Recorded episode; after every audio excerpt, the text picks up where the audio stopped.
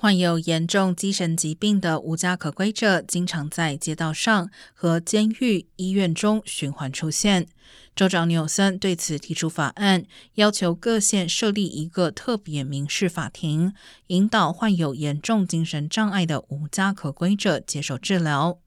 法庭可下令进行最长持续十二个月的治疗，并可延长十二个月。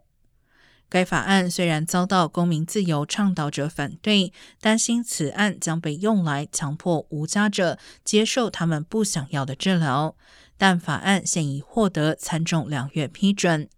纽森需在九月底前将其签署成为法律。